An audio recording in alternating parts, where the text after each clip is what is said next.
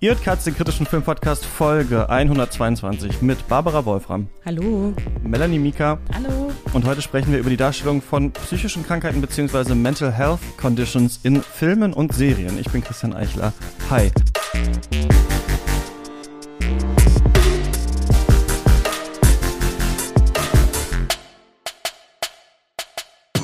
Schön, dass ihr beide da seid äh, und die Zeit gefunden habt. Wir wollen hier ja einmal im Monat im weitesten Sinne über Theorie, Themen und Diskurse sprechen. Und heute mit einem Thema, was wir so explizit noch nicht ähm, gemacht haben, glaube ich, bei Katz. Barbara, wie bist du drauf gekommen? Also ich bin eigentlich über Melanie drauf gekommen. Wir haben gemeinsam das FFK organisiert und haben so ein bisschen gesprochen, was wir jeweils in unseren Dissertationen machen. Und da hat Melanie mir von ihrer Dissertation erzählt und es hat mich total angesprochen. Ich habe das glaube ich, habe ich noch gar nicht so erzählt, aber ich habe äh, Psychologie studiert ähm, und bin diesem Thema, glaube ich, bei allen Darstellungen im Film dachte ich mir immer, oh, okay, hm, bin ich jetzt nicht so ganz sicher. Und ähm, da kam jetzt Melanie. So ja. ja, und da kam Melanie und macht einfach genau ihre Dis darüber. Und dann war ich so, okay, ich würde einfach richtig gerne ähm, genau über diesen Aspekt sprechen und auch über die Theorie, die dahinter ist und über die Diskussionen, die es auf theoretischer Seite gibt. Und so bin ich zu diesem Thema gekommen. Melanie, was? Wer bist du? Was machst du?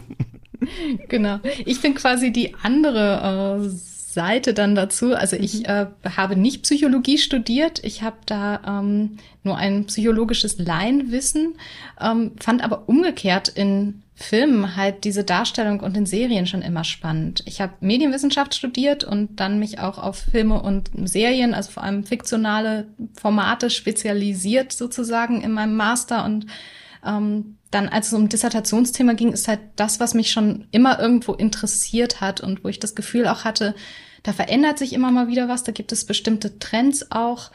Und mir ist irgendwie aufgefallen, dass es immer mehr ähm, in meiner Wahrnehmung und in dem, was ich gerne gesehen habe, äh, eben nicht nur die, die Serienkiller gab, die gesucht werden, von denen man dann irgendwie sagt, naja, der hat halt da ein Kindheitstrauma und deswegen ist er so psychopathisch geworden, sondern dass es auch Hauptfiguren gibt mit psychischen Krankheiten mhm. und ich das Gefühl hatte, es gibt eine gewisse Diversität und die möchte ich mir mal angucken.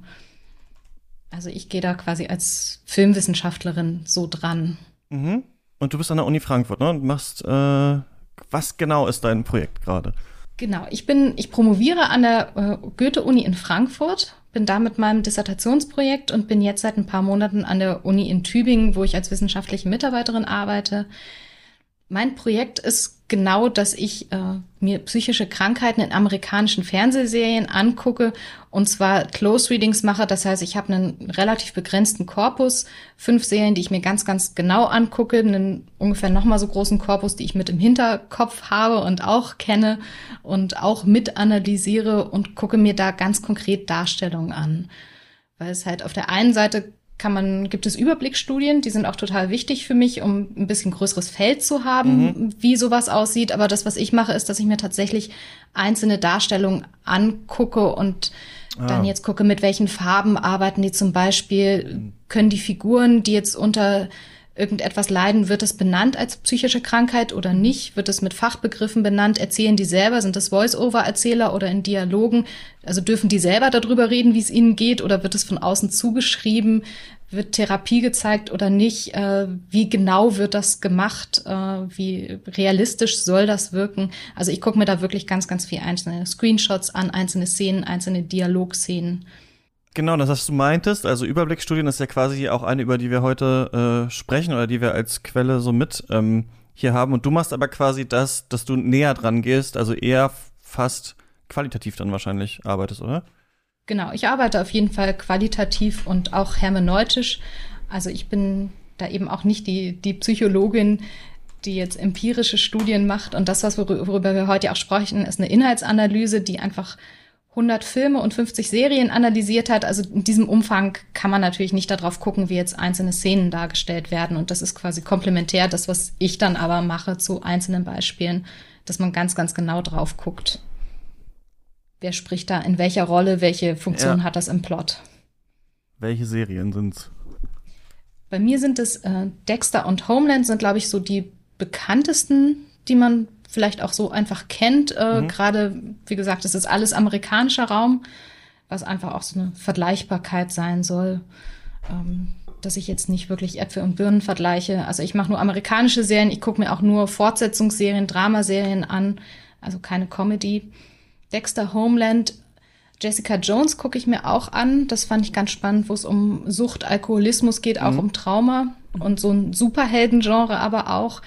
Ich gucke mir Mr. Robot auch an. Mhm. Das ist, glaube ich, eine bisschen unbekanntere Serie im deutschsprachigen Raum, wo es um einen Hacker geht, der unter. Ach, echt? Ich dachte, die war irgendwie super. Oh, ich, ich mache auch einen Kultur-Podcast, ja. Aber äh, super okay. bekannt, dachte ich. Das, ja. Also es ist ja unterschiedlich. Also ja. manche sagen, sie kennen die total und finden die auch toll und haben sie irgendwie gesehen und ganz, ganz viele sagen, aber nee, haben sie noch nie von gehört. Das mhm. halt ja, ah, okay, interessant. Jetzt auch nicht so im linearen Fernsehen oder groß beworben wurde, was bei Dexter vor ein paar Jahren, glaube ich, schon auch einfach war, dass man es auf Plakaten mal gesehen mhm. hat. Genau, The Leftovers gucke ich mir noch an. Ah. Und dann gibt's natürlich so ein paar Klassiker noch wie die Sopranos, äh, die mhm man irgendwie auch kennt. Und damit verbindet auch nur durch die äh, genau, Therapie. Genau, da ja. gibt's die Therapie und da gibt's diese Therapiebeziehung zwischen Mafia-Boss und, und die äh, Therapeutin. Also sowas habe ich natürlich dann auch im Hinterkopf und gucke mir dazu auch mal Szenen an, vergleiche das, aber das ist nicht so die Hauptserie, auf die ich gucke. Mhm. In Treatment ist zum Beispiel auch eine Serie, die ich im Kopf habe und mhm. von der es auch eine deutsch-französische Adaption jetzt gibt in Therapie, mhm. die sehr, sehr spannend ist, mhm. die ich auch empfehlen kann. Ja, ich habe im Vorfeld da die Trailer angeschaut und war so, oh, vielleicht hm, wäre das was. Ja, kann man auf jeden Fall, wäre auf jeden Fall eine Empfehlung von mir, sich das auch mal anzugucken. Ja, gerade wenn man mal nach Positivbeispielen sucht, ja. weil es ja ganz mhm. häufig dann ja. doch die Fälle sind, die einem erstmal vielleicht auch einfallen, dass man Filme wie Psycho, ähm, Schweigen der Lämmer ja. oder sowas auch im Kopf hat, die doch häufig Thriller sind, wo es immer so ein, so ein Horrorgenre reingeht wo man auch schon sofort sehen kann, vielleicht wird da sehr viel stigmatisiert. Äh, in Treatment oder in Therapie könnte ich auch empfehlen als eine sehr ruhige Serie, die, glaube ich, einfach vieles gut macht auch. Mhm. Ja, lass uns doch das direkt mitdiskutieren mit äh, dem Text, auf den wir uns äh, heute ähm, beziehen, denn du hast eine Studie äh, vorgeschlagen von 2019. Im Mai ist die rausgekommen und ich war dran erinnert, vor allem als ich die Organisation, die dahinter steckt, ähm, gegoogelt habe und da ein Bild von Frances McDormand auf der Oscar-Verleihung äh, aufgetaucht ist. Und dann dachte ich mal, Moment mal, da war doch irgendwas. Ähm, die hat ja dann später ja auch noch mal für Nomadland, wenn ich mich richtig erinnere, aber 2018 für Three Billboards Outside Ebbing, äh, Missouri Preis bekommen für die beste weibliche Hauptrolle und äh, diese fulminante Rede gehalten und wahrscheinlich kann sich viele noch daran erinnern, dass sie am Ende zwei Worte gesagt hat, nämlich Inclusion Rider. Und dann gab's Applaus und dann ist sie von der Bühne gegangen. Und das ist so eine, das haben sich dann viele gefragt, was ist das denn, was hat sie da gesagt, äh, gegoogelt, gab's auch jetzt, habe ich noch mal gesehen, dann Artikel auf Filmstarts und so, was hat Frances McDormand da erzählt, das ist so eine Liste von Best Practices für äh, Filmschaffende, die eben für mehr Diversität sorgen soll in äh, Filmserien, vor allem halt ähm, weibliche People of Color, aber auch ähm, LGBT-Menschen und so weiter mehr zu besetzen. Und diese Liste, deswegen komme ich drauf, ist von der USC Annenberg Inclusion Foundation. Das ist ein äh, Think Tank von der University of South äh, Calif Southern California. Ich dachte gerade mhm. South Dakota, nein, Southern California. Und die haben unter anderem auch Dadurch komme ich drauf, diese Studie hier mitgemacht. Da hängt auch noch die American Foundation for Suicide Prevention mit dran und die David and Laura Lovell Foundation, die auch so einen äh, Mental Health Fokus haben. Und ähm, Melanie, du hast es gerade schon gesagt, die haben sich 100 Filme und 50 Serien angeschaut in den Jahren, jetzt weiß ich gerade, 2016, 2016 2017, ja. Genau, und genau 2017 dann nochmal 100 weitere äh, Filme mit ähm, äh, LGBT. Äh, und sich quasi gefragt, wie wird Mental Health, äh, vor allem Mental Health Conditions ähm, in diesen Serien dargestellt. Die Studie heißt ähm, die Ab ähm, Mental Health Conditions in Film and TV Portrayals that Dehumanize and Trivialize Characters. Also Darstellungen, die Figuren enthumanisieren und äh, trivialisieren und haben ähm, sich diese ähm, Filme und Serien angeschaut. Von den Serien, so wie ich es verstanden habe, haben sie sich die erste Folge angeschaut, aber die erste Folge der Staffel, die da angelaufen ist in äh, diesem Jahr, der erfolgreichsten, also einer der erfolgreichsten Filme in dem Jahr und der erfolgreichsten Serien. Bei Serien wurde das durch diesen Nielsen-Index ähm, gemacht, aber man hat sich Charaktere bzw. Figuren aus diesen Folgen dann auch trotzdem noch über weitere äh, Folgen angeschaut, aber hauptsächlich geht es eigentlich um diese ersten Episoden und die Personen, die da auftauchen. Und dann wurde sich gefragt, haben diese Figuren eine Mental Health Condition? Da ist natürlich die Frage so ein bisschen, die wir, glaube ich, auch klären müssen, wie findet man das raus? Das interessiert mich natürlich auch bei dir, Melanie, wenn du das schaust. Was sind so ähm, die methodischen Merkmale, wo man sagt, aha, da zeigt eine Person das oder nicht? Das wird in dieser Studie auch so ein bisschen am Ende ähm, erklärt, aber da können wir vielleicht gleich zu kommen. So die groben Ergebnisse, die sie aus dieser Studie gezogen haben, sind erstens, dass diese äh, Mental Health Conditions selten sind in ähm, den populärsten Filmen und in den populärsten äh, Fernsehserien, wenn man sie vergleicht mit dem Prozentsatz der Menschen in der Gesellschaft, die die normalerweise ähm, aufweisen. Also es sind zum Beispiel ähm, in den Filmen 1,7 Prozent der Figuren, in den Serien 7 Prozent der Figuren, aber in der US-Population sind es 18,9 Prozent der Menschen. Also es müssten wenn man das jetzt so eins zu eins gegeneinander aufrechnen würde, eigentlich viel mehr sein. Ich fand auch interessant, dass die Ratio unterschiedlich ist. Also in den Filmen sind es mehr Männer als Frauen äh, und in den Serien, ähm, die das haben, in der äh, Gesellschaft ist es anders. Es sind äh, ein bisschen mehr Frauen als Männer. Und dann wurde sich angeschaut, welchen gesellschaftlichen Gruppen gehören denn eigentlich die Personen, die das aufweisen, in den Filmen und Serien an. Und da wurde herausgefunden, dass es äh, in Filmen keinen einzigen LGBT äh, Charakter gab mit einer Mental Health Condition in den Serien, zumindest in diesem ersten Sample, das die genommen haben, gab es acht und äh, null Transgender-Charaktere äh, im Film. Und später wurde das nochmal äh, mit weiteren Filmen gemacht und dann hat man einen LGBT-Charakter da gefunden und hat dann auch nochmal geschaut, wie ist das denn, ähm, was äh, Ethnie angeht, also sind es hauptsächlich weiße, schwarze Charaktere und auch da kam raus, es sind hauptsächlich, eigentlich kann man sagen, weiße Männer, um die es hier geht. Und es war ganz interessant, dass zum Beispiel Native Americans gab es irgendwie niemanden. Also wir sehen schon mal laut dieser Studie, es taucht irgendwie selten auf. Und dann ist die Frage, ähm, was taucht da auf und wie wird da auf Handlungsebene das gezeichnet, damit umgegangen? Was hat das mit dem Plot äh, zu tun? Also die äh, Conditions, die am häufigsten aufgetaucht sind, sind einmal Addiction, also Sucht, dann äh, Anxiety, PTSD, Mood Disorders, Suicide, Disturbance in Thinking, Spectrum Disorders, Cognitive Impairment und Eating Disorder.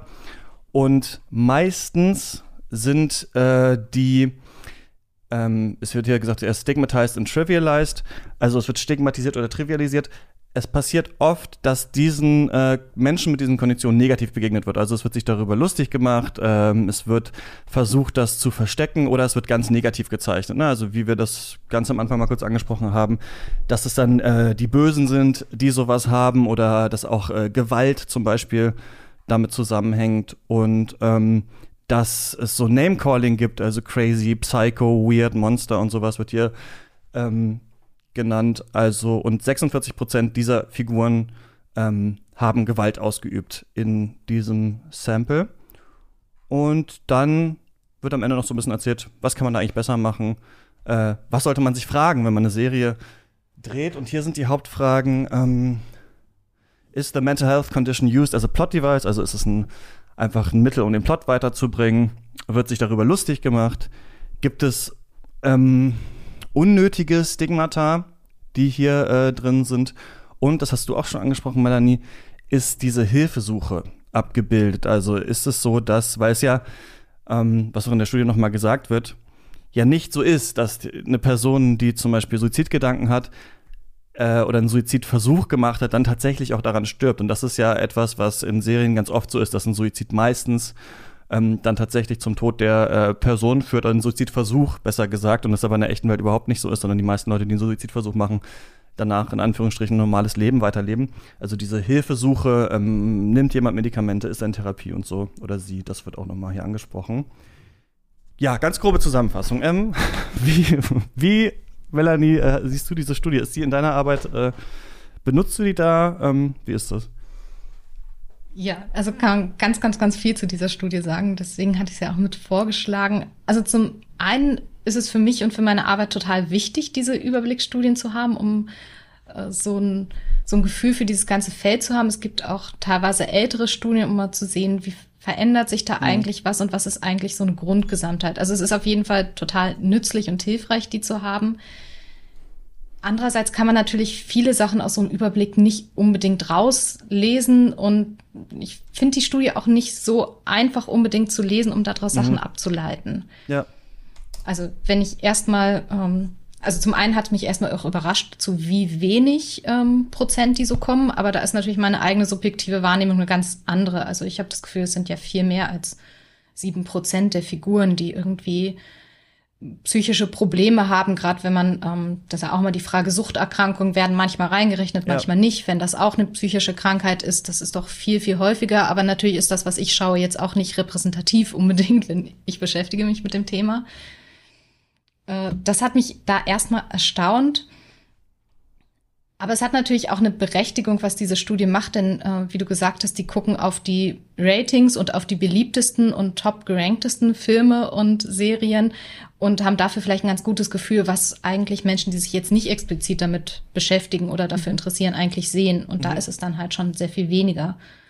Und das ist auf jeden Fall ja wichtig, erstmal zu sehen und dass es da so einen Überblick drüber gibt. Dann ist es ja aber so, und das meine ich, ist es ein bisschen schwierig zu lesen, wenn ich erstmal eine Studie lese und sage, da kommen ganz, ganz viele kommen ja überhaupt nicht drin vor, also keine Transgender-Personen. Ähm, es kommen ganz, ganz viele quasi Backgrounds nicht drin vor. Es wird auch teilweise dann später darauf eingegangen, aus welchen Berufsgruppen stammen die mhm. Leute. Das klingt dann erstmal natürlich sehr dramatisch. Auf der anderen Seite muss man das natürlich dann in Bezug dazu setzen, dass das, was wir am liebsten ansehen, was die höchsten Einschaltquoten hat, natürlich nicht unbedingt das ist, was ja. jetzt die Bevölkerung repräsentiert. Und wenn man halt sieht, man guckt ganz, ganz viel. Krimis sind immer sehr beliebt. Ganz viel ist ja dann auch dabei. CSI ähnliches oder ähm, man hat irgendwelche Krimiserien, Krimis dann habe ich schon mal andere Berufsgruppen, die ich generell sehe, als das, Total. was mir auf der Straße begegnet. Und dann habe ich natürlich auch da jetzt, wenn ich das dann davon wieder runterrechne, wer hat eigentlich hier mentale Probleme oder psychische Krankheiten, dann habe ich da natürlich eine, eine Verfälschung, die sich quasi fortsetzt. Und das ist, glaube ich, auch genauso, wenn man jetzt eben guckt, wie ist das Männer-Frauen-Verhältnis, wenn ich von vornherein die die Genres mit den höchsten Einschaltquoten Genres sind, in denen ich sehr, sehr viel weiße Männer habe, dann setzt sich dieser Fehler natürlich fort, dass ich am Ende auch nur psychische Krankheiten angucke bei weißen Männern. Ja, so Henne oder Ei, ne, ist das ein bisschen, dachte ich, auch beim Lesen. Also da gibt's ja dann auch Beispiele, wo dann gesagt wird, so, also das hätte ich übrigens gerne komplett, da hätte ich gerne den kompletten Datensatz eigentlich gelesen, weil das fand ich natürlich interessant, als jemand, der selber einen Filmpodcast macht. Welche Filme und Serien haben die ausgewählt und was haben sie als ähm, diese Krankheit oder diese Condition dann auch gedeutet? Weil irgendwo ist halt, da musste ich halt so ein bisschen schmunzeln, ähm, geht halt um Gods of Egypt und Suizid da. Und dann wird halt später dann gesagt, ja, suchen die Charaktere sich Hilfe oder so. Und dann ist halt natürlich dann so die Frage, okay, wenn wir diese großen Action-Blockbuster nehmen, und äh, suggeriere ich jetzt mal, dass das die sind, sind bestimmt auch Romcoms und andere Sachen dabei und vielleicht auch Kinderfilme.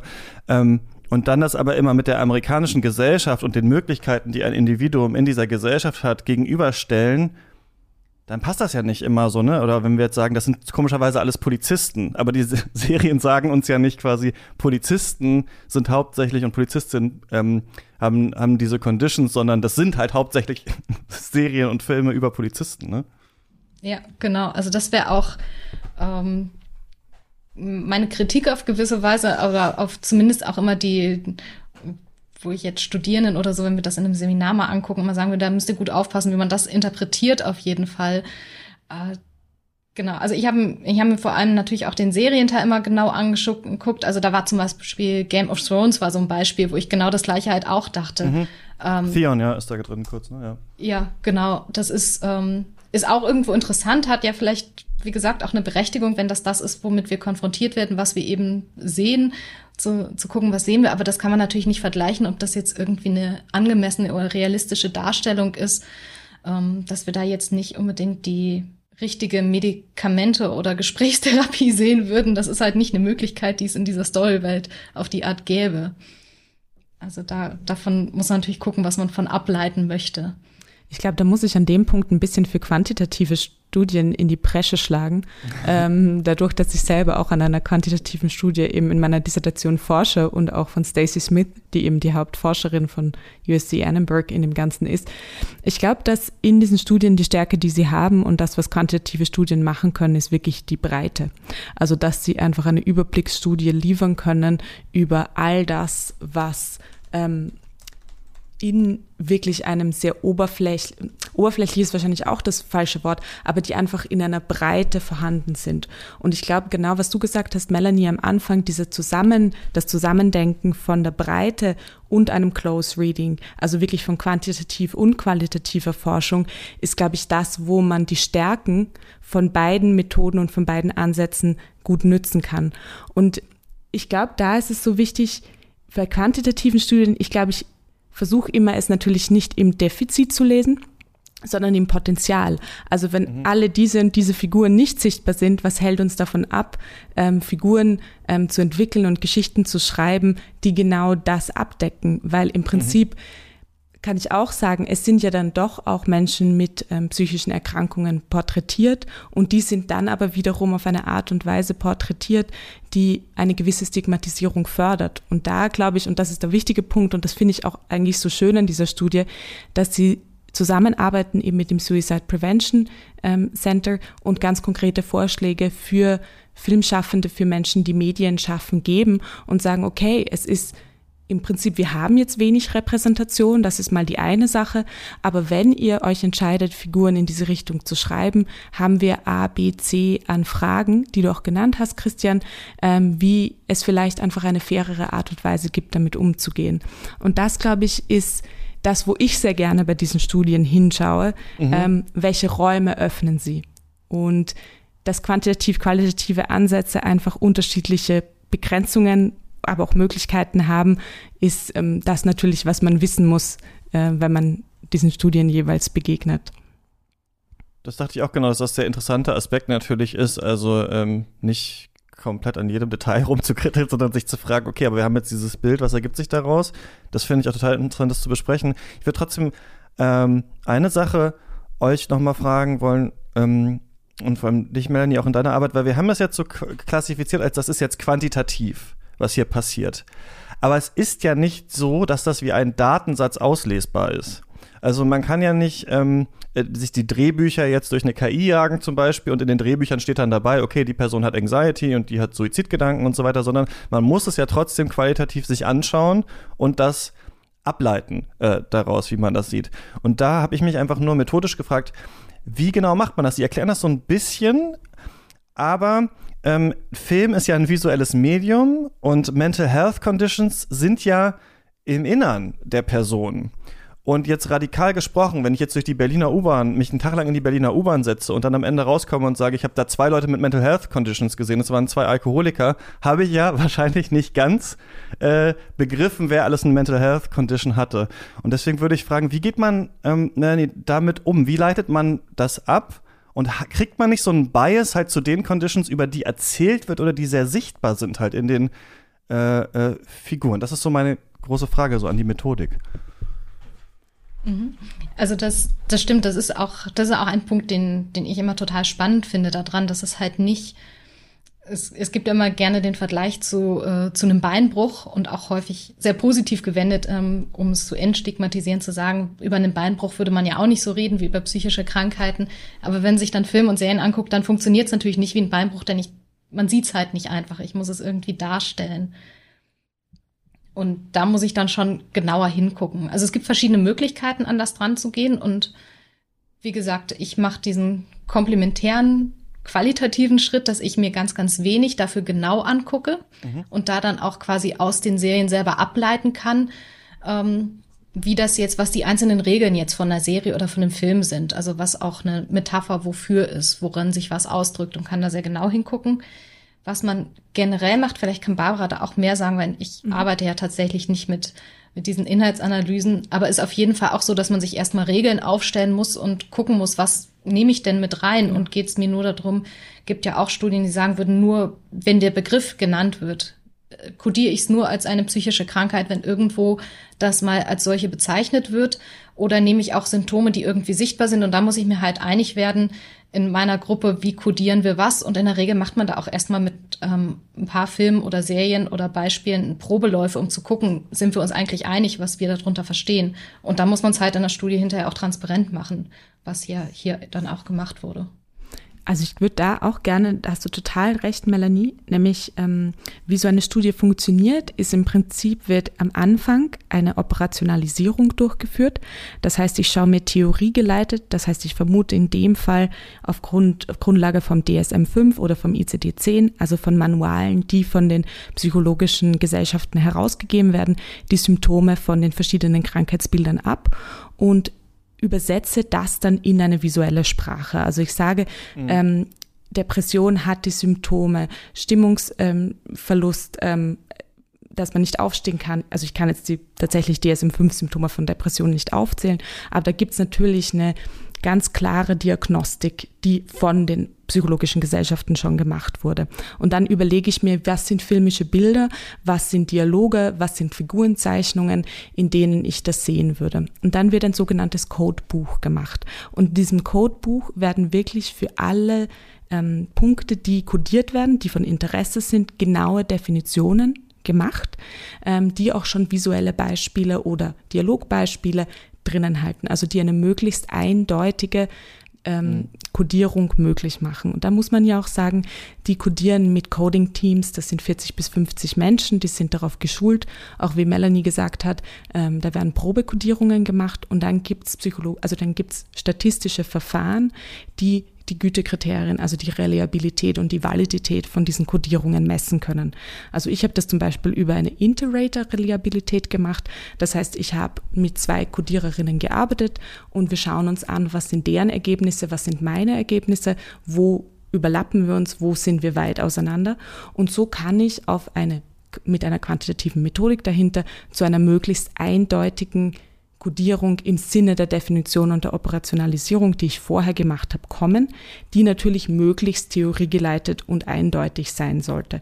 Und das ist natürlich etwas, was jetzt in diesem herausgegebenen ähm, Paper ähm, von dieser Studie, die natürlich auch sehr in einer Policyentwicklung benutzt wird. Also die mhm. sind, du hast vorher schon den Inclusion Rider ähm, erwähnt, ähm, die Annenberg Initiative, die sind sehr stark involviert in, sag ich mal, auch einer ähm, könnte man fast sagen, Lobby für mehr Fairness und Diversität im Filmsektor. Und die werden natürlich schon auch dann in die Richtung benutzt und auch aufbereitet und geframed, dass sie für gewisse Entscheidungen oder Studioverträge oder wie auch immer benutzt werden. Aber sozusagen diese ganze Methodik, die dahinter steht. Und zum Beispiel, ich bin mir sicher, wenn du ihr schreiben würdest, dann würdest du auch die Filmliste bekommen und auch dieses Codebuch bekommen. Ähm, ja. Also das ist sozusagen, glaube ich, die Möglichkeit, die da ist. Ich habe jetzt gar nicht bis ganz, ganz zum Ende gescrollt, weil normalerweise inkludieren sie auch die Filmliste drinnen. Ähm, was aber natürlich auch wieder deine Frage, die du vorher hattest, was ist, wenn da jetzt eine Serie ist wie Game of Thrones, was ist, wenn da ein Film ist, der in Ägypten spielt. Eigentlich sollte in diesem Codebuch da noch drinnen stehen, wie gehe ich mit eigentlich fantastischen Räumen um mhm. und wie kodiere mhm. ich die. Das können wir natürlich jetzt von außen nicht beantworten. Sie haben es in der Studie aufgenommen. Das heißt, also Sie haben es ja in diesem kleinen qualitativen Beispiel oder Ausschnitt, wie Sie kodiert haben, erklärt. Ähm, da würde ich tatsächlich aus meiner Sicht sagen, hm, wäre spannend nochmal zu sehen, wie das tatsächlich im ja. Codebuch drinnen ist und wie Sie es ähm, genau einfach aufgenommen haben. Und ja, soweit glaube ich dazu. Ich glaube, da muss man jetzt gar nicht so noch in, in die Tiefe gehen, aber ich glaube, das beantwortet vielleicht ein bisschen was von der Methodik. Ja, total. Vielen Dank. Ja, ist halt immer, also ich finde es auch spannend, weil es irgendwie, es gibt halt diese verschiedenen Möglichkeiten, methodisch sowas zu erforschen und am stärksten finde ich auch, wie Barbara schon gesagt hat, ist es immer, wenn verschiedene dann zusammen auch interagieren können, dass man eben wirklich Close Readings hat auf der einen Seite, wo man ganz genau gucken kann, was, äh, was auch zwischen den Zeilen irgendwie vermittelt wird und auf der anderen halt einen Überblick, dass man das tatsächlich auch quantifizieren kann und in der Breite und auch irgendwie bei so einer Studie eben sagen kann, da gibt es eine Schieflage insgesamt von dem, was wir sehen. Da das wird halt mich, was, was, ich nicht rauskriege ja. bei, bei meinen Studien. Da würde mich bei deiner, bei deinem Ansatz total interessieren, auch in deiner Dis. Ähm, Sie gehen ja auch ähm, eben in der Studie davon ab, dass es Arten gibt, sag ich mal so drei große, diese Herabsetzung, Humor und Verstecken der Krankheit, mit der umgegangen wird im Filmischen.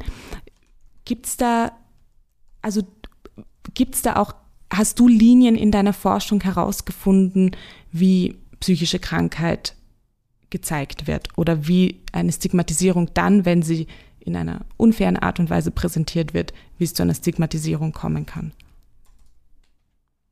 Also tatsächlich ist es bei mir so, so wie ich meinen Korpus dann gewählt habe, dass ich relativ wenig wirklich so diese, diese krasseren Fälle sehe, mhm. was glaube ich auch damit zusammenhängt, dass eine, ein Ausschlusskriterium oder Einschlusskriterium für mich war, dass ich gesagt habe, ich möchte mir Serien angucken, bei denen die Hauptfiguren wirklich auch darunter leiden ähm, und manchmal gut damit umgehen, manchmal leiden. Also leiden ist schon auch dann ein Begriff, was immer irgendwo vorkommt. Mhm.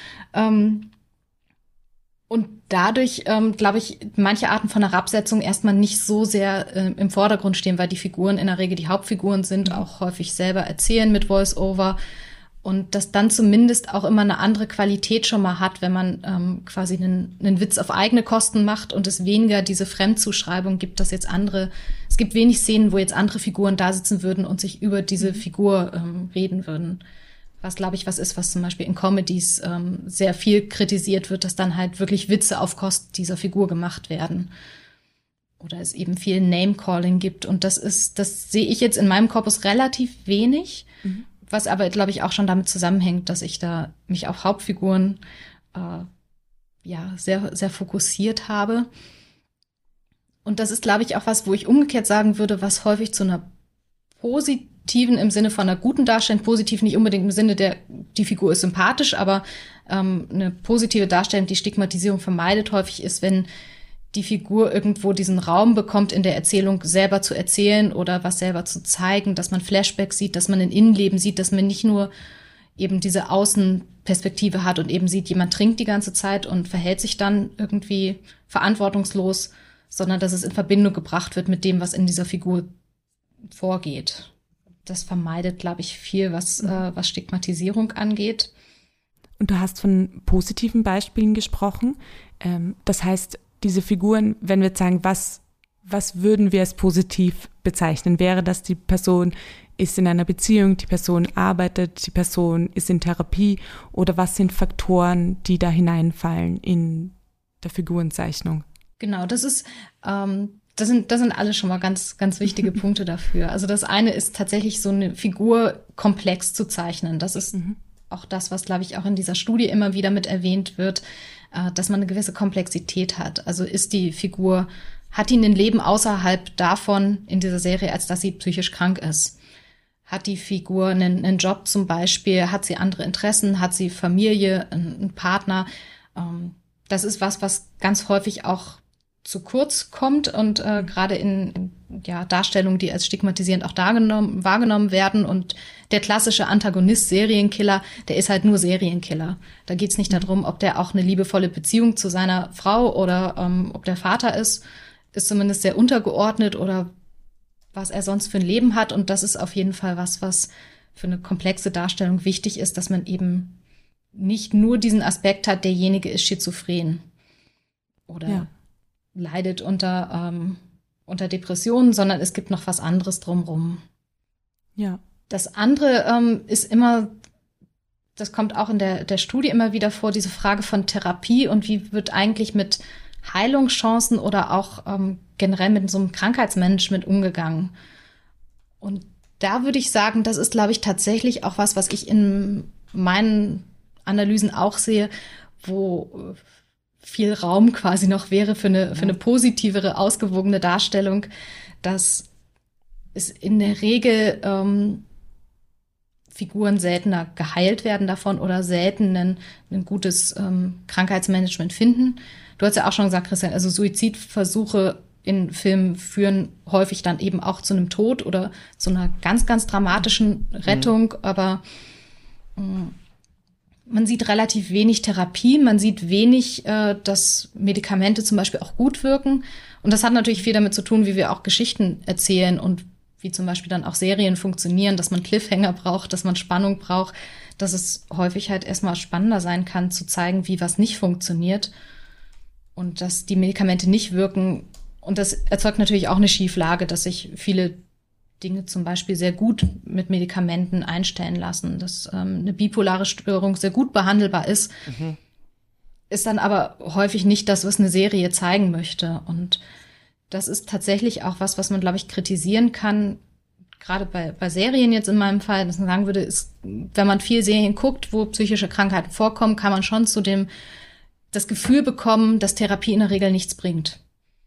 Mhm. Und dass die Figuren damit nicht besser fahren, dass Medikamente nicht wirken ja. oder auch einfach, und das finde ich, glaube ich, ist für mich noch immer so mit die gefährlichste er Erzählung dabei, dass Therapie heißen könnte, dass die Figuren so ihr, ihren Genie verlieren oder das, was sie, sie mhm. selbst macht, mhm. dass sie irgendwie in, in irgendein Mittelmaß abrutschen, dass es eigentlich ein begabter Hacker war, aber wenn er sich in Therapie vergibt, dass ihn irgendwie zu einem normalen Menschen macht und dieses, ja, dieser Gedanke von Genie und Wahnsinn, so, was man so sprichwörtlich kennt, dass man irgendwie so einen Geniegedanken damit verbindet, der ist zwar, der leidet unter irgendwas, aber dafür hat er ganz große Talente. Das ist was, was es ganz, ganz viel in Serien und in Filmen gibt. Und das finde ich ziemlich gefährlich, das als Narrativ so zu haben. Ja, das fand ich auch interessant beim Lesen, weil äh, ich zum Beispiel auch halt depressive Episoden auf jeden Fall schon hatte, aber zum Beispiel ich glaube auch dieses Vorurteil in mir drin habe, nicht nicht so stark, glaube ich, eine Therapie anzufangen, ist nichts Gutes, aber das bestimmt auch ein bisschen tatsächlich, obwohl sich das ja auch gesamtgesellschaftlich ändert.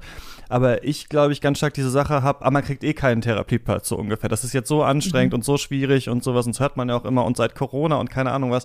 Und da fand ich dann interessant, dass in dieser Studie dann auch nochmal so stand, ja, wenn es natürlich auch immer auch in den Serien so gezeigt wird, ne, dass es so was Besonderes ist, eine Therapie anzufangen, dass diese Condition, die man hat, etwas ist, was verborgen werden muss, man muss alleine sein und so weiter, dass es tatsächlich halt spiegeln kann, äh, dass man äh, das selber so annimmt, ohne dass man es vielleicht je geglaubt hat, aber dass es sich so unterschwellig irgendwie einschleift, vielleicht auch bei einem selber, so eine bestimmte Sicht auf die Krankheit, weil das andere, was du, ähm, also wir schmeißen ja hier immer noch in der Studie, auch wenn es getrennt wird, Film und Serien so zusammen. Aber ich habe trotzdem das Gefühl, als jemand, der eher über Filme spricht als über Serien, ähm, dass Serien natürlich eine ganz andere Möglichkeit das haben. Also auch wenn wir mhm. über Inklusion, über Diversität sprechen und sowas, habe ich immer das Gefühl, Serien äh, sind besser dahin, diesen diesen Change immerhin mal anzustoßen, ein anderes erzählen, weil wir viel mehr Figuren haben in Serien. Und durch diese Figurenvielfalt und die Zeit, die wir haben, um die Sachen zu erzählen, ja. sind natürlich auch Plotlines möglich, von denen ich nicht sagen will, die sind in dem Film nicht möglich. Natürlich äh, ist ein total diverser Film mit drei Hauptfiguren, die alle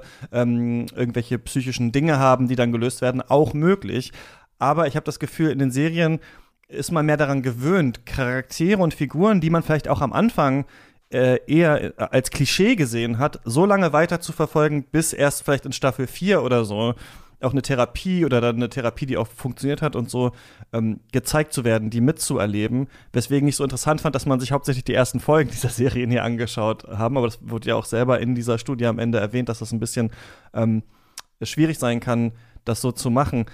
Ist es nicht, also sagen wir mal, wir haben jetzt einen Film, so einen Polizeithriller und da ist so ein Kidnapper und dann kommen am Ende die Polizisten und sagen, willst du nicht mal eine Therapie machen? Und er sagt, ja stimmt, könnte ich eigentlich und dann ist es so, er ist geheilt und der Film ist zu Ende. Das könnte ja tatsächlich so sein, dass es an dem narratologischen, wie der Film angelegt ist, vielleicht eher nicht so stark dazu kommt wie in einer Serie, wo man den Platz hätte, das tatsächlich auszurollen. Deswegen würde mich auch interessieren, ist da nicht vielleicht ein großer Unterschied zwischen Serien und Film?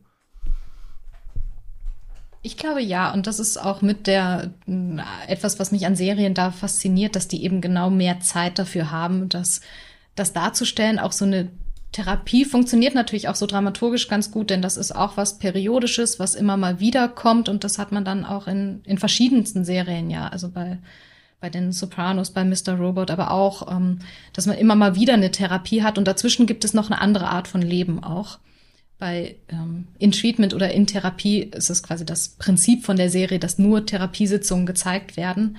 Ähm, ist aber auch ein ganz, ganz spannendes Format. Und da habe ich natürlich dann diesen Raum, auch so eine langs langsame Entwicklung zu sehen. Und das stimmt, dass das im Film häufig, ja, wie du sagst, ja, kannst eine Therapie machen zum Schluss oder derjenige kommt ähm, kommt dann in einer in eine geschlossene Anstalt, wo ihm geholfen wird, aber das ist ja trotzdem nicht das, wo man irgendwie dann noch was sieht, wo, wo sich eine Figur entwickelt. Das andere neben Therapie ist halt auch in Serien, dass man häufig die Zeit hat, auch Symptome sich entwickeln zu lassen und auch dadurch, glaube ich, schon mal zumindest die Möglichkeit noch viel besser hat, Dinge nicht überdramatisch darzustellen. Also wenn man an eine bipolare Störung zum Beispiel denkt, die verschiedene Arten von Episoden hat, nämlich wirklich depressive Phasen und eher das, was man manische Phasen nimmt, mhm. dann habe ich das, wenn ich das auf zwei Stunden runterbreche, natürlich einen sehr schnellen Rhythmus, wenn ich da mehrere darstellen möchte oder ich stelle halt nur einen Teil dar. Und das ist, glaube ich, auch was, was in der ersten Staffel von Homeland auch, auch häufig gut angekommen ist, dass man so eine, so eine Entwicklung einfach hat, dass man sieht, die, die Protagonistin nimmt irgendwann ihre Medikamente nicht mehr und dann dauert das noch drei, vier Episoden und man merkt dann so langsam, dass dann so eine manische Phase entsteht dadurch, dass sie keine Medikamente mehr, mehr nimmt, bis sie dann am Ende wirklich auch so einen mentalen Zusammenbruch dadurch hat. Und das kann halt sich wirklich so über einen Erzählzeitraum, wo man nachvollziehen kann, das passiert über Wochen, auch dargestellt werden in einer Serie. Das ist natürlich schwierig im Film. Ich frage mich dann natürlich auch in Hinsicht auf Filme, ähm, es muss ja gar nicht auch die psychische Erkrankung im Mittelpunkt der Storyline stehen.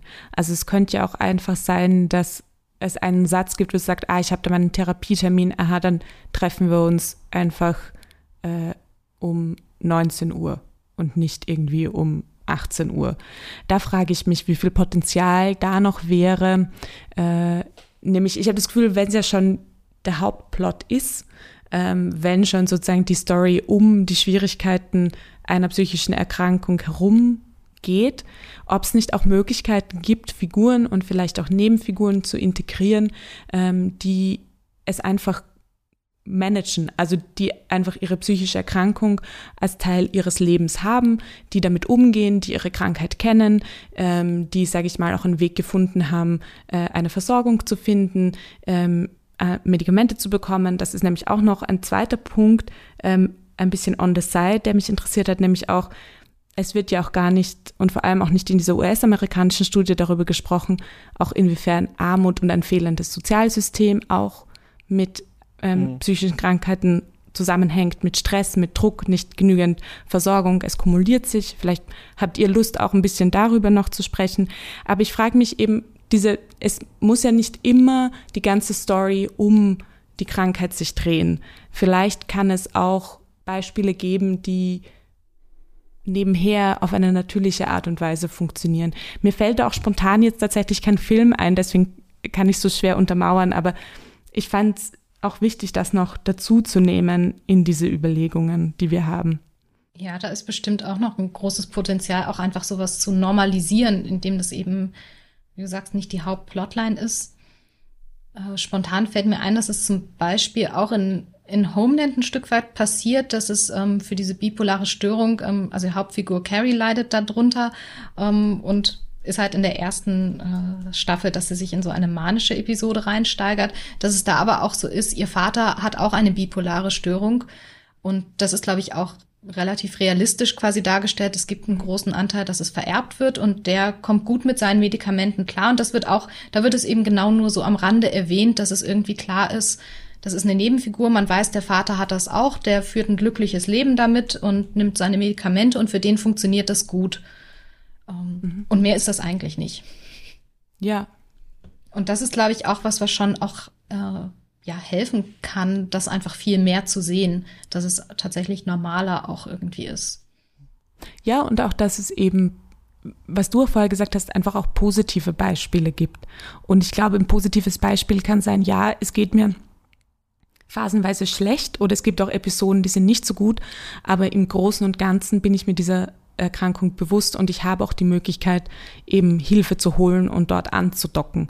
Also ich glaube, es muss ja gar nicht dann einhergehen mit, ich mache die psychische Krankheit kleiner, als sie ist, oder ich mache, ich nivelliere sie ein bisschen, oder ich sage, ähm, das ist nicht wirklich auch eine Belastung oder das ist nicht wirklich auch eine Krankheit, weil ich glaube, das ist ja auch eine Gefahr, dieses zu sagen, ach, mach ein bisschen mehr Sport und dann wird es dir schon wieder besser gehen. Mhm. Ähm, also ich glaube, das ist ja auch dieser wichtige Punkt. Das ist eine Erkrankung, aber genauso eben kann ich auch meine Arbeit machen, wenn ich einen einen gebrochenen Fuß habe oder ich kann immer noch in einer Beziehung sein und nur weil ich einen gebrochenen Fuß habe, weil wir das Beispiel auch vorher hatten, heißt das nicht, dass ich keine Beziehung, keine romantische Beziehung oder keine Beziehung zu meinen Geschwistern oder zu meinen Eltern haben kann. Und ähm, das sind so, glaube ich, diese Nuancen, die es spannend ist auszuloten und ja. die ähm, halt urviel Potenzial haben, habe ich das Gefühl. Ich finde, das sind auch die verschiedenen Ebenen, die man hat. Einerseits diese Frage, was könnte man Positives in diesem Sinne der Studie jetzt schaffen? Also was für Geschichten könnte man wie erzählen, damit man ein komplexes Bild hat äh, was ja nicht heißt, wir müssen das. Das finde ich auch an der Studie so ein bisschen, also es ist so ein bisschen suggestiv, wenn immer gesagt wird, so ist mhm. das und in der, das widerspricht dem, wie es in der US-Gesellschaft ist. Es hat immer so ein bisschen beim Lesen das Gefühl, alle Filme müssen jetzt genau so sein, äh, wie die Realität mhm. ist. Das ist ja nicht so. Also man kriegt manchmal so ein bisschen so eine Idee von so einer Art Kino- und Serienwelt die diesen Lehrcharakter irgendwie hat. Also wir müssen alles quasi abbilden, wie es in der Gesellschaft ist, damit wir das äh, sehen und so weiter und so fort. Was ja nicht so extrem ist, aber es ist total spannend, darüber nachzudenken, wie könnte es positiv positiver vielleicht dargestellt werden. Und da habt ihr jetzt ja das auch total angesprochen, diese Schwierigkeit irgendwie, ne? Also es ist etwas, was zu Problemen führt, wenn man so eine äh, Condition hat. Wenn man es aber nur so zeigt, dass es nur problematisch ist und das ganze Leben kaputt macht und wir haben auch nur eh nur eine Person, die das hat, dann wird halt immer äh, sofort äh, suggeriert, ähm, dass das viel weniger komplex ist, als es eigentlich tatsächlich in der Gesellschaft ist. Und deswegen wäre es voll interessant zu gucken, wie kann man es besser machen, was aber wahrscheinlich schwierig ist, ne? weil man will nicht, wie du sagst, wir wollen nicht, dass jetzt jeder und alle in den Serien immer sagen, ja, ich bin gleich bei der Therapie, ich habe ja das, ich habe ja das, aber in der Geschichte hat sie überhaupt keine Konsequenz. Ja. Irgendwie so, ne? Es hat einfach, alle haben jetzt irgendwas, sondern irgendwie soll es ja auch drin auftauchen, aber vielleicht auch nicht nur bestimmt. Das ist bestimmt die, ähm, die, die interessante Aufgabe, die man hat, daran rumzuwerkeln. Das andere finde ich aber noch eigentlich auch interessant. Was ist mit diesen ganzen Ultra-Negativ-Beispielen und wie können die weg? Weil das ist natürlich auch billig einfach zu sagen, ja. der Typ, der die Tochter ähm, entführt hat, ist schizophren oder so. Und gerade da fände ich, glaube ich, auch so ein kapitalismisch kapitalismuskritischen Dreh nicht schlecht. Manchmal finde ich es ganz gut, wenn die Verbrechen einfach passieren, weil die Leute halt Geld wollen und halt auf oder ja. aus sozialer Not das vielleicht auch oder aus finanzieller Not das tatsächlich machen, die Verbrechen machen und wir nicht immer so eine Idee haben von unser Held ist der weiße, in Anführungsstrichen, gesunde Cis-Hetero-Mann und der kämpft irgendwie, wie ja Batman ist ja zum Beispiel auch so ein Charakter, der einerseits wo es auch um Depression und PTSD geht, aber der andererseits ja viel auch einfach, also das ist implizit, das wird nicht so richtig erklärt, aber auch viel einfach arme Menschen in Gotham City und auch psychisch ja. Kranke verprügelt einfach. Und die mhm. sind dann halt immer die Bösen. Jeder Bösewicht hat so ein psychisches Trademark. Der eine ist schizophren, äh, der andere, weiß ich nicht, hat irgendwie äh, Daddy-Issues oder weiß ich nicht was. So. Und unser Held hat auch was, aber ist auch so Aggressor. Und das finde ich auch interessant quasi. Wie kann man, nicht, dass man das gar nicht machen darf, weil das war sicherlich, als Batman erfunden wurde, recht revolutionär revolutionär, dass die Bösen nicht einfach nur böse sind, sondern dass es einen Grund dafür gibt, warum sie diese Verbrechen ausführen. Aber ich glaube, da geht noch mehr. Das finde ich halt auch interessant. Wie kann man diese krassen Negativbeispiele noch mal anders denken oder anders entwerfen und nicht so als Storytelling-Plot äh, Device darauf zurückgreifen. Ja, der ist halt psychisch krank. Ja, also da sieht man, glaube ich, auch schon immer, dass, wie wir als Gesellschaft über so Krankheiten nachgedacht haben und das setzt sich halt manchmal über Jahrzehnte noch irgendwie so fort. Und das war, ähm, also in vielen älteren Geschichten sieht man ja auch einfach, dass dann irgendwann war Freud populär und dann kommt so eine freudsche Erklärungsweise mhm. mit rein, von der man heute auch sagen würde, eigentlich wissen wir besser, wie Psyche funktioniert in vielen Fällen. Ähm, mhm. Das setzt sich aber noch ein Stück weit fort. Stimmt, und, so wie äh, Psycho zum Beispiel ist es dann, ja, dann sitzt die Mutter noch im Keller und äh, das, also nicht, dass das bei Hitchcock schlecht total. ist. Total. Aber es nee, ist, wäre ein Beispiel, wenn man das nur so macht, äh, bei dem man ja. dann denkt, okay, vielleicht ein bisschen unterkomplex, ja. Ja, also ich, ich glaube, bei Hitchcock kann man fast jeden Film nehmen und irgendwie da auch so ein einen Freudtext daneben lesen, legen, hat er, glaube ich, auch viel selber gelesen und fand er spannend und kann das so ein bisschen als Illustration dann sehen von so einem Film und das äh, ja, war 50er, 60er Jahre auch tatsächlich gesellschaftlich äh, sehr spannend und vieles hat sich weiterentwickelt, aber wir haben halt noch diese Filmklassiker und haben irgendwo da so implizit noch so ein Wissen. Und ich glaube auch, dass es erstmal eine positive Entwicklung war, statt zu sagen, ähm, wenn man jetzt wirklich 200 Jahre zurückgeht, zu sagen, die Menschen werden mit einem Charakter geboren und die sind dann auch gut oder böse oder unmoralisch und so werden sie sich entwickeln und verhalten, zu sagen, naja, das kommt irgendwo her und was du in der Kindheit erlebst, das beeinflusst dich und der hat auch was Schlimmes erlebt und deswegen kann er sich da nicht kontrollieren, ist vielleicht erstmal eine positive Entwicklung, aber inzwischen halt auch einfach ein sehr billiges Stilmittel, wenn man dann einfach darüber Sachen erklärt und auch umgekehrt, wenn man dann eigentlich, eigentlich brauche ich nur, damit es spannend ist, einen Mordfall jede Woche und erkläre den jede Woche mit einer anderen psychischen Krankheit, dann ist es halt das Gegenteil. Und es verschleiert natürlich auch ganz extrem, dass es tatsächliche Bedingungen gibt, die sich auch in der Gegenwart verschärfen, die psychische Krankheiten, die vielleicht in einer leichteren Form da wären, aber wenn sie unbehandelt sind oder wenn eine Person keinen Zugang zu Gesundheitsversorgung hat oder keine Jobsicherheit hat oder nicht die Möglichkeit hat, eine Schule zu machen, ohne nachher in unendlichen Schulden zu sein, dass das natürlich kumulative Prozesse sind, die psychische Krankheiten noch befeuern und bestärken. Und es verschleiert, dass ja ein systemisches Problem dahinter steht, und es ist sehr viel einfacher dann zu sagen, ah, das ist der Charakter und, Charakter und das ist jetzt einfach die böse Person aufgrund ihrer Krankheit und für die Krankheit können wir leider nichts.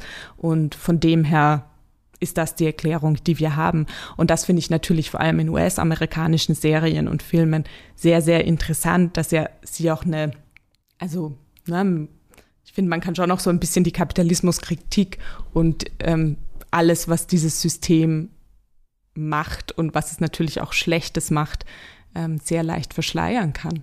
Und das ist eine große Gefahr, die ich sehe da. Und das war auch das, was ich vorher gemeint habe mit äh, Armut, dass es, ich meine, das kommt jetzt auch in der Studie kurz vor, dass auf der einen Seite Menschen, die in Gefängnissen sind, wirklich 50 bis 60 Prozent sagen, dass sie psychische Erkrankungen haben, wo ich sage, okay, ist es die psychische Erkrankung, die sie dazu bringt, Verbrechen zu machen, oder ist es vielleicht der Zustand, in dem sie sind und in dem diese Gefängnisse sind und in dem sie in einer gesellschaftlichen Stigmatisierung sind, die dann wieder psychische Krankheiten auslösen oder verstärken, die schon angelegt sind, oder auch einfach vor allem in den USA ein einfach sehr schlecht vorhandenes Gesundheitssystem oder wenn, dann einfach nur mit sehr, sehr viel Geld. Ja, das ist natürlich auch, das, das ist total komplex und da muss man auch, glaube ich, immer dann sehr, sehr detailliert hingucken, wie man argumentiert und wo, wo was herkommt. Da kann man nicht einfach ja eine Kausalität herstellen. Also da ist, ja, in Gefängnissen, gerade glaube ich auch US-Gefängnissen, haben wir sehr viel Menschen mit psychischen Krankheiten. Wir haben aber auch viele Menschen in Gefängnissen, die dort Strafen absitzen, weil sie ähm, zum Beispiel Rechnungen nicht bezahlen können, was wieder dann mit ja. Armut zusammenhängt oder auch vielleicht mit Stigmatisierung dann wiederum, dass jemand, der schizophren ist und von dem man das weiß, viel größere Schwierigkeiten hat, auf dem Jobmarkt irgendwie einen Job zu kriegen, Rechnungen nicht bezahlen kann, Rechnungen nicht bezahlen zu können, kann immer zu Haftstrafen führen. Also da, mh, mm, ja. Ja, ich glaube, wenn wir jetzt anfangen, oder dieses System das zu to dismantle US Politics und dann wird es natürlich jetzt zu weit führen. Aber ich finde, ja. es sollte schon ist natürlich auch, auch kein reines US-Problem, aber ist auf jeden Fall, Nein. das ist was, was in Filmen und Serien ähm, nicht, also wüsste ich jetzt kein gutes Beispiel, wo das noch aufgegriffen würde, dass man, ähm, dass man sowas mhm. auch sehen würde, dass das noch eine große Rolle spielt.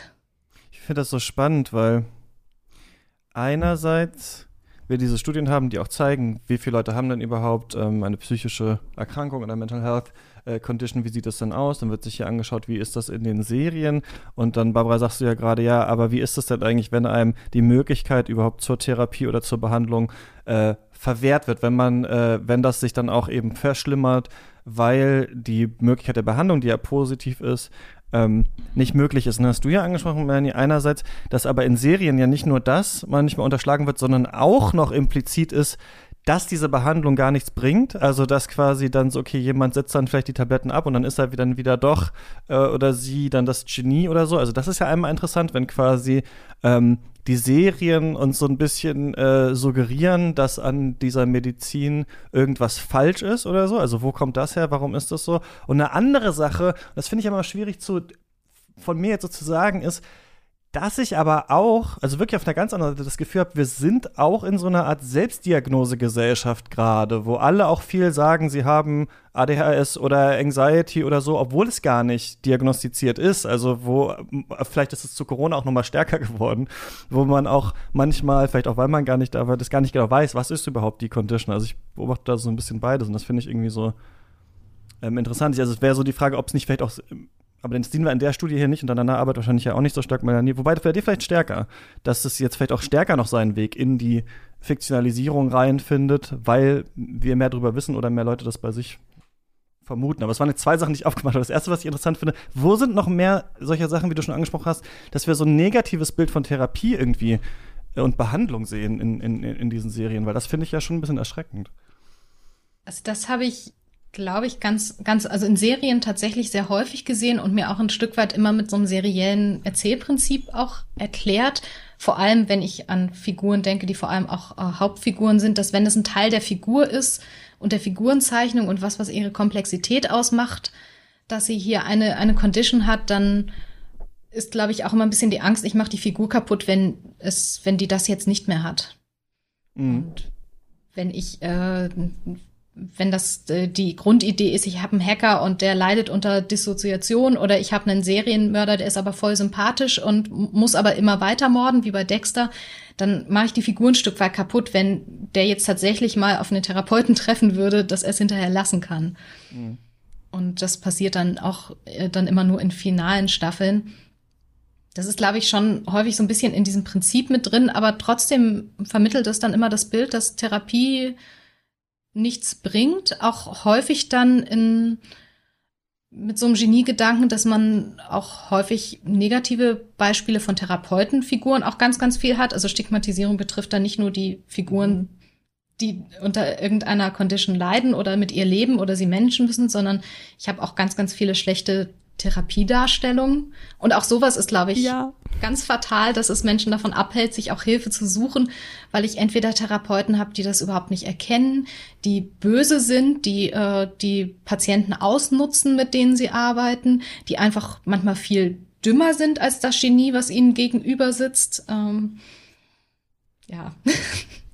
Also das ist auch tatsächlich eine Sache, die mir auch sehr oft auffällt dass einfach Therapiesitzungen oder auch Therapeutinnen und Therapeuten, ich mich schon manchmal frage, gab es da einfach eine Recherche dahinter, mhm. ähm, weil es so die Frage, Idee, ja. die Idee von irgendwas ist und ich so bin, aber so läuft das einfach nicht ab. Also das ist einfach nicht ähm, State of the Art. Das ist nicht das, was in der Psychotherapie, was in der Psychologie, in der Psychiatrie möglich ist. Das ist einfach nicht der Stand der Dinge.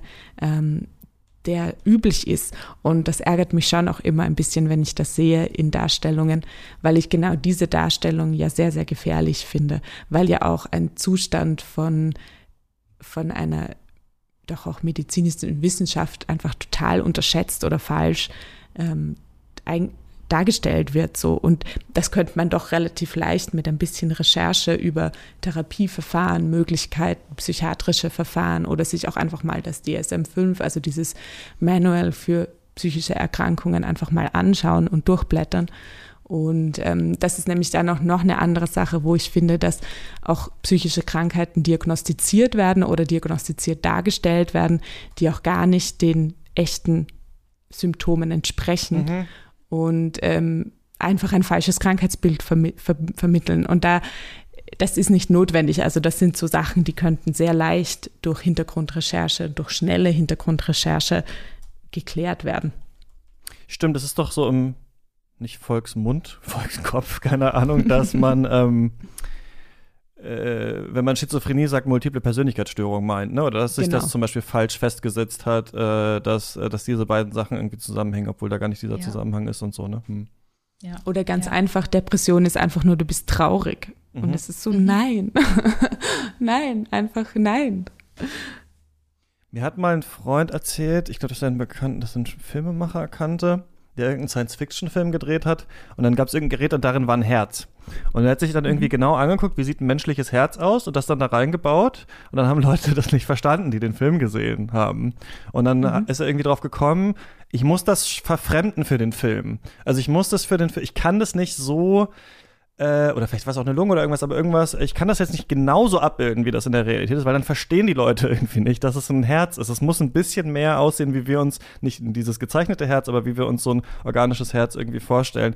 Damit meine ich so, wahrscheinlich ist es ja so, dass wir nicht den Anspruch haben können, dass die Sachen exakt so wie, äh, also so in ihrer Komplexität wie in echt in den Serien sind, weil in den Serien stehen die Sachen ja auch symbolisch für was. Es geht um Personen, es soll etwas erzählt werden und Figuren sind ja nicht einfach nur Therapeuten, sondern sollen ja auch die Handlung voranbringen und sowas. Und das ist wahrscheinlich immer so ein Problem. Oder wie genau äh, ähm, stellt man es dar? Aber ich sehe das auch eher so, wie du meinst, Barbara, dieses Positive wenn man das so liest, hat man halt ganz viele Ideen, was man auch erzählen könnte. Ne? Nicht alles würde Sinn machen, wahrscheinlich im bestimmten ja. Genre, aber es wäre schon interessant, wie Menschen ähm, mit diesen ähm, Erkrankungen umgehen, ohne jetzt zu sagen, ich gehe nicht mehr zur Therapie, ich bin wieder frei oder halt irgendwie sowas. Ne? Ja. Ja, und ich glaube, glaub, dass man auch manchmal einem Publikum ein bisschen mehr zutrauen kann, weil doch, glaube ich, es viel mehr Erfahrung auch irgendwo gibt und dass es äh, gar nicht, äh, dass da vielleicht dann auch so eine Idee dahinter ist, ich muss es ähm, vereinfachen. Und das muss ich, glaube ich, ähm, bei manchen Sachen schon, aber nicht bei allen, weil doch viele irgendwo schon auch Berührungspunkte zur Therapie oder gerade zu Depressionen, zu jetzt wirklich ähm, einer, einer Persönlichkeitsstörung, die multiple Persönlichkeiten hat, vielleicht weniger, aber zu vielen anderen, zu Angststörungen gibt es doch viel Berührungspunkte, dass man da, glaube ich, auch dem Publikum was zutrauen kann. Ja, Habt du wolltest was anderes sagen, Barbara, glaube ich. Ja, ja. Ich habe dich unterbrochen. Nein, nein. Ähm, ähm, nein. Also ich glaube, es war eh in diese Richtung, genau. Ich weiß jetzt gar nicht mehr, was es genau war. Eine andere Sache, über die wir schon mal gesprochen haben, Lukas und ich, ich glaube, das war in der Mailback-Folge. Ähm, und zwar, ich weiß gar nicht, auf welchem Artikel das basiert hat, aber es ist eine Beobachtung, die schon öfter gemacht wurde, ist, dass wir, und das schließt so ein bisschen an diesen zweiten Punkt von mir vorhin an, irgendwie beobachten, dass es ganz oft um Trauma geht heutzutage. Also dass wir irgendwie gerade in Serien wahrscheinlich auch, aber auch in Filmen das stärker haben.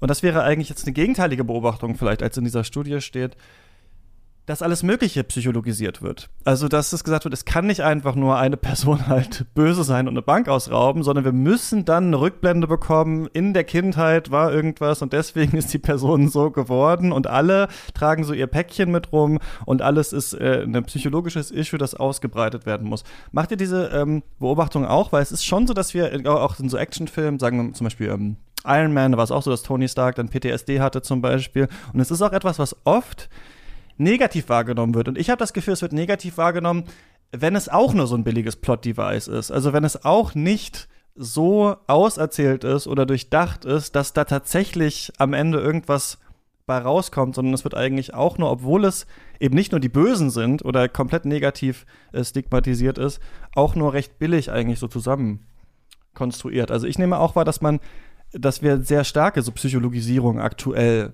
ähm, aktuell haben in der Popkultur.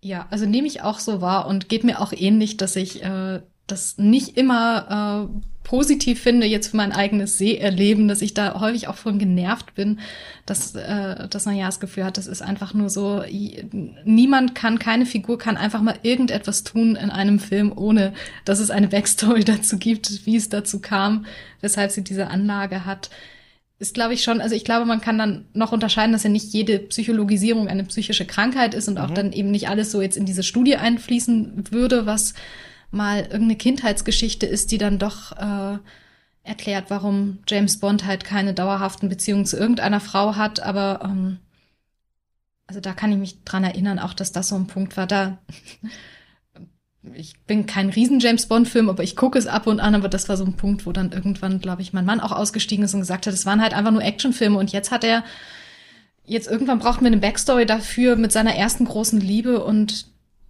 weshalb er jetzt quasi so ist, wie er ist und eigentlich brauchte ich das für eine Figur wie James Bond nicht. Mhm. Stimmt, im neuen das Film war es noch mal relativ, äh, relativ extrem, ja. Was? Casino also Royale hab, oder ich weiß es nicht mehr, es ist ja, ja auch irgendwie 10, 15 so, ja. Jahre her, aber ich glaube, das war das, wo man irgendwie dann so eine Backstory zu, zu, ich fand ihn auch gut. Es war, glaube ich, der letzte, den mein Mann sehen wollte, weil es äh, da eben ah, auch da das Gefühl hatte, eine okay. Psychologisierung, die brauche ich nicht von dieser Art von Figur und ich, ich glaube ja, es ist ein Trend, den, den man schon so sieht in den letzten 10, 15 Jahren. Also ich habe ja da schon auch so eine Vermutung. Ich kann das natürlich jetzt nicht, nicht, ne, ist eine Vermutung, einfach ein Gefühl, das ich in diese Richtung habe. Und das ist schon, dass durch diese Individualisierung, also ich mache es zu einer psychischen Erkrankung oder zu einer mhm. Backstory, die in einer, an einer Person ist, einfach tatsächlich, was ich vorher auch gesagt habe, gewisse systemische Schieflagen verschleiert werden können, weil es einfach viel einfacher ist, den Einzelnen, die Einzelne für Dinge verantwortlich zu machen, als ein System, wir sind in Late State Capitalism, ich kann es nur immer wieder sagen, ich möchte mich gar nicht so blöd wiederholen, aber es ist einfach ein System, das nicht für den Großteil der Menschen funktioniert. und der in dieser Individualisierung, auch in diesem meritokratischen Prinzip von, wenn du nur hart genug arbeitest, dann schaffst du es, ähm, einfach sich gut in ein Erklärungsmuster hinein einbettet. Und wir auch gleichzeitig etwas erleben, was ja diese Vereinzelung ist. Der Byung-Chul Han schreibt das sehr, sehr schön, schreibt auch eine ähm, Erläuterung, wie er ähm, die Digitalisierung verbindet mit psychischen Erkrankungen und sich da vor allem eben auch auf Depressionen fokussiert, ja. dass natürlich in der Individualisierung, in dieser Vereinzelung, in auch diesem immer mehr in Berührungspunkte einfach nicht mehr zu haben, schöne Erklärungsmuster sind für, für Systeme, die eigentlich ähm, failen to provide for a society.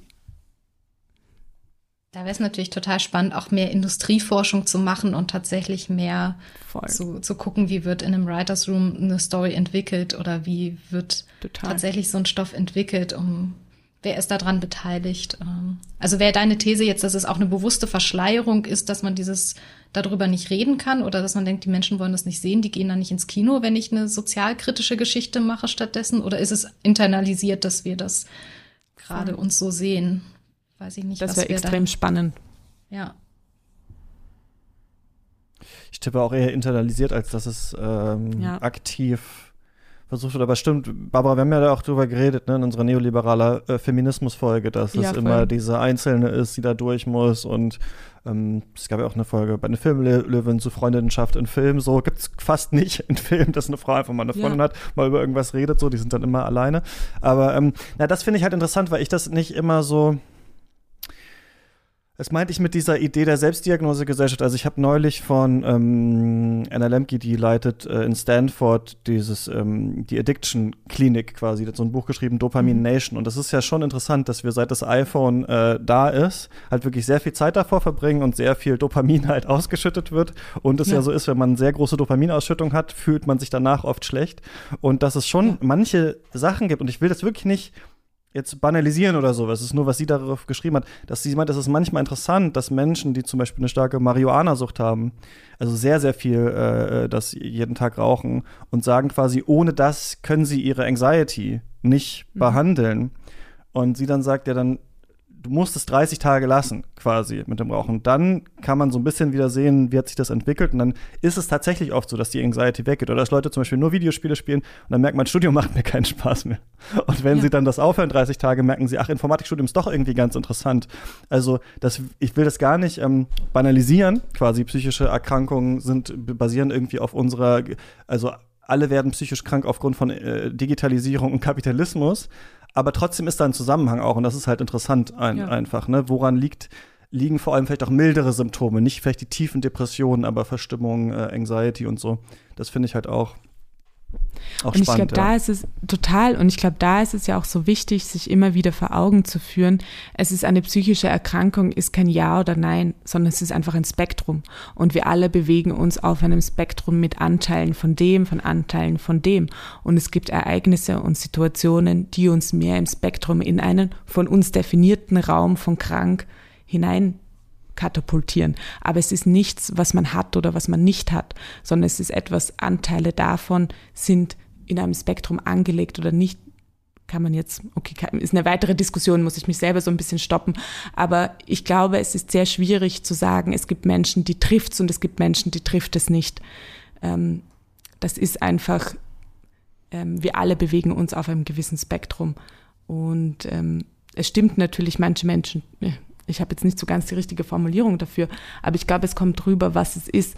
Und wenn wir auf diesem Spektrum sind, das heißt, es sind manchmal Situationen, die eine psychische Erkrankung eher befördern und es gibt Situationen, die belastender sind, dass natürlich es auch nicht dann nur eine äh, abgegrenzte äh, Diagnose ist, sondern das kommt auch in dem Artikel kurz vor, eben auch Komorbiditäten gibt. Das heißt, es gibt einfach Dinge, die einander beeinflussen. Es gibt Dinge, die zusammenkommen. Und manchmal kommt es dann natürlich zu einem kritischen Punkt, wo es zu einer Krise kommt, die schwerwiegende Probleme nach sich zieht.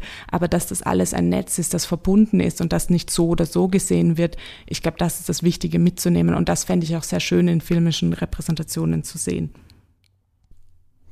Ja, auch Stichwort so ein bisschen, also es ist nicht das gleiche Thema, aber bei Intersektionalität, also verschiedenen Diskriminierungsformen, das ist ja auch was, was Filme und Serien ja. gerade erst noch stärker versuchen in den Fokus äh, zu rücken. Oder es gibt ja auch diese, genau, Co-Addiction ist ja auch oft eine Sache, dass man äh, nach mehreren Drogen süchtig ist und sowas, was auch in äh, Filmen und so ja nicht so oft abgebildet wird. Also ähm, ja, ist glaube ich spannend, aber ich glaube, ich merke, wir merken in der Diskussion, dass es kein Thema ist, was so einfach zu lösen ist beim Drehbuchschreiben, beim Film konzipieren. Also man kann jetzt nicht so sagen, das eine muss man jetzt machen und dann ähm, haben wir das, sondern immer wieder, wenn man jetzt, äh, weiß ich nicht, eine Person zeigt, die eine starke Alkoholsucht hat und deswegen äh, weiß ich nicht, eine Freundschaft verliert oder sowas, dann ist dann auch wieder die Frage, okay, aber ist das immer so? Steht das für alle Menschen mit Alkoholsucht? Sollten wir das so stark zeigen? Müssen wir nicht auch was anderes zeigen? Gleichzeitig können wir ja nicht alle Filme, Serien überfrachten mit 100.000 Sichtweisen auf 20 Themen und dann am Ende